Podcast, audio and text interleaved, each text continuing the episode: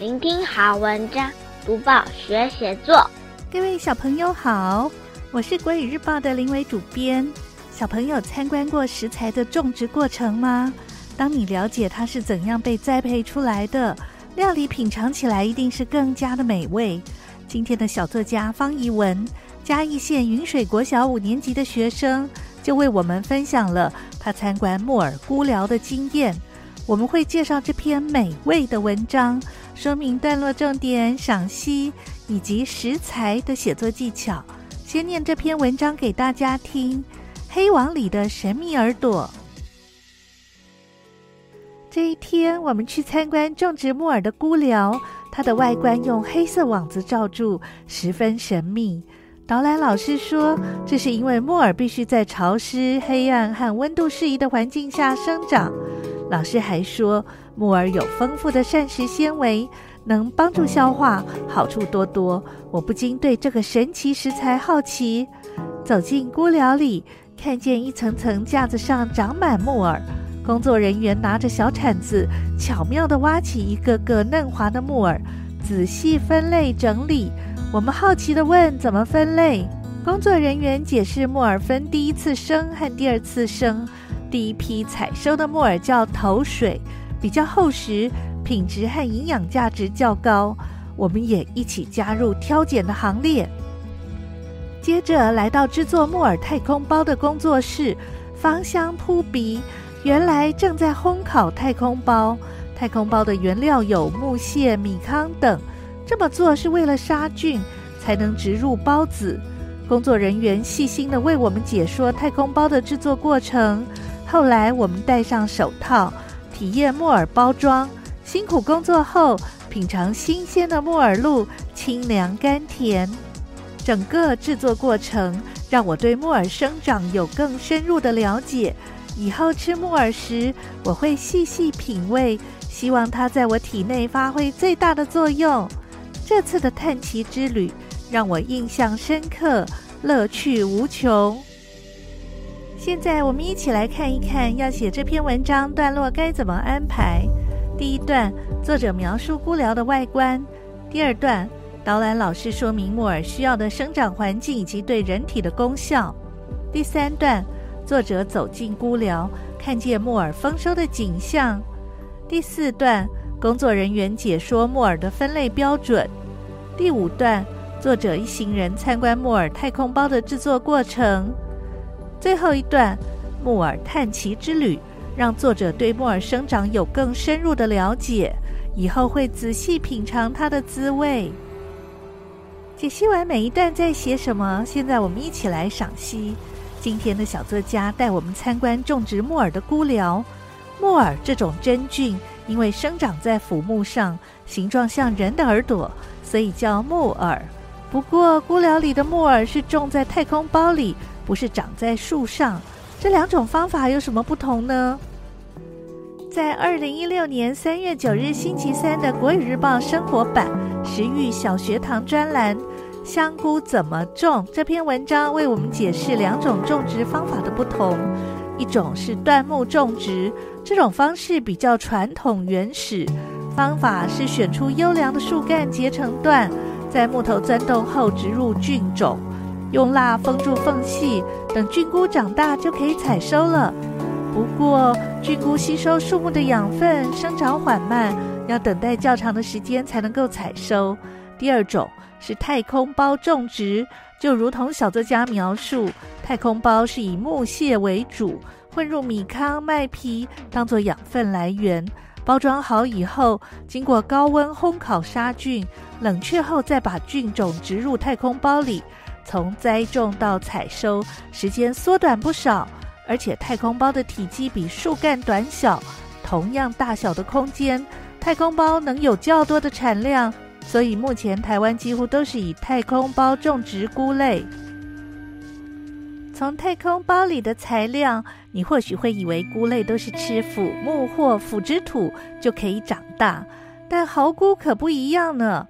二零二三年二月二十一日星期二的《国语日报》科学版科学前线专栏，蚝菇可不是吃素的。这篇文章介绍中央研究院的科学家。发现蚝菇也吃荤哦。蚝菇吃什么肉呢？原来不论是腐土或腐殖土，里面都住着很多线虫，蚝菇就吃这些线虫。早在一九八四年，科学家就发现线虫接触蚝菇的菌丝以后，很快就不动了。接着，蚝菇会把菌丝长到线虫体内，吸收线虫的养分。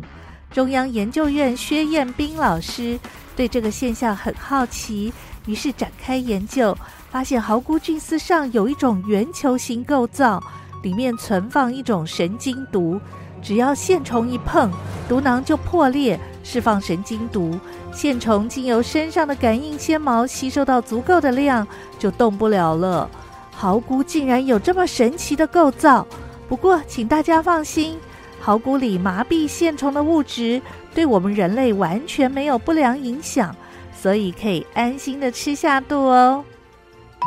多读报，多开窍；早读报，早开窍；天天读报，不怕不开窍。要跟大家说一说什么写作的小技巧呢？今天要说的是食材的写作技巧。你有和爸妈一起看过知名国际大导演李安的电影《饮食男女》吗？《饮食男女》是李安较早期的电影作品之一。故事是在说，一个退休的大厨师，尽管退休，却仍然喜欢烹煮各种的美食。由于他的妻子已经过世了，因此他独立照顾三个豆蔻年华的女儿，从中经历了种种充满人生况味的故事。在这部电影里，李安导演透过食物来隐喻亲情与人性。为了表现这一点，电影片头仔细呈现了父亲的厨艺与刀工。无论是煮菜的画面与声音，都充满了色香味俱全的美感。另外，日本知名的大作家夏目漱石更是一位不折不扣的美食家哦。他时常在日记里记录每天吃的食物，甚至他生命里说的最后一句话就是“我想吃东西”。可见品尝美食的经验，也启发了不少艺术家的创作灵感呢。在小作家的这篇文章里，小作家一开头就开门见山的描述他们要去参观种植木耳的菇寮。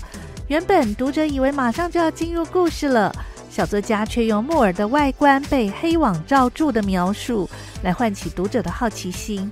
接着，我们透过小作家细腻的笔触，走进木耳的知识之旅，以及观摩木耳太空包的制作过程。在这里，小作家巧妙地利用挖掘木耳的过程，以及太空包的香气等动作与画面，让文章不会流于知识性的介绍与学习，而是充满视觉与嗅觉的美妙体验。最后，小作家以品尝木耳的描述收尾，仿佛读者也一同品尝到清凉甘甜的木耳呢。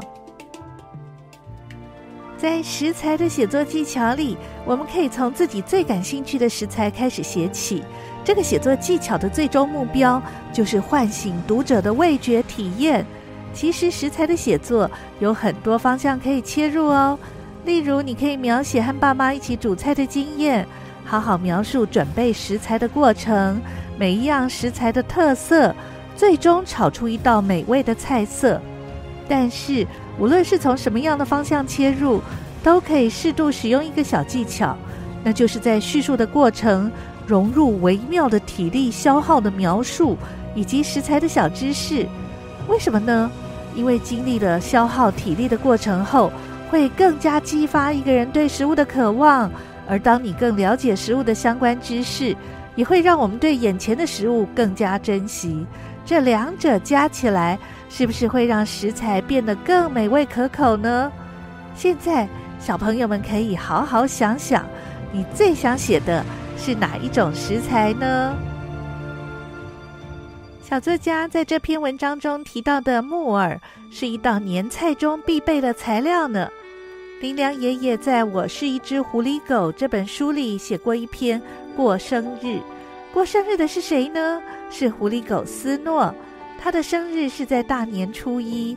林良爷爷在书里描写，一家人商量起年要怎样过，要不要出门，要给多少压岁钱，尤其是要怎样安排过年吃的东西，要吃得像吃酒席那样吗？林奶奶希望就多预备一点吃的东西，想吃什么就吃什么，但是不要像吃酒席那样。林良爷爷当然同意，他总是说：“当然好，不过可别忘了炒一大锅素食锦。那道菜又叫什么来着？对了，又叫炒食样。”林良爷爷说的炒食样是胡萝卜丝加黄豆芽、金针、香菇、芹菜。豆干或豆皮，还有木耳，有的还加姜丝、榨菜丝、法菜等等。林良爷爷觉得炒食样就着热热的稀饭吃最舒服了，或者是用炒食样来包春卷，都是最好吃的过年美食。炒食样算是个过年的年菜，它的名字还有素什锦、十香菜、十样菜、如意菜。木耳无论在配色或口感上，都是当中不可或缺的角色。说完了林良爷爷《我是一只狐狸狗》里的年菜炒十样，还有小作家写的《黑王》里的神秘耳朵，小朋友可以学习段落重点、文章赏析，还有写作技巧。希望小朋友在写类似作文的时候，试试看把我们刚刚提到的写作重点应用上，鼓励小朋友。写作文可以用一种跟文字玩游戏的心情，多试试几种方法，让写作变得更有趣。多读报，多写作，让我们看见更好的自己。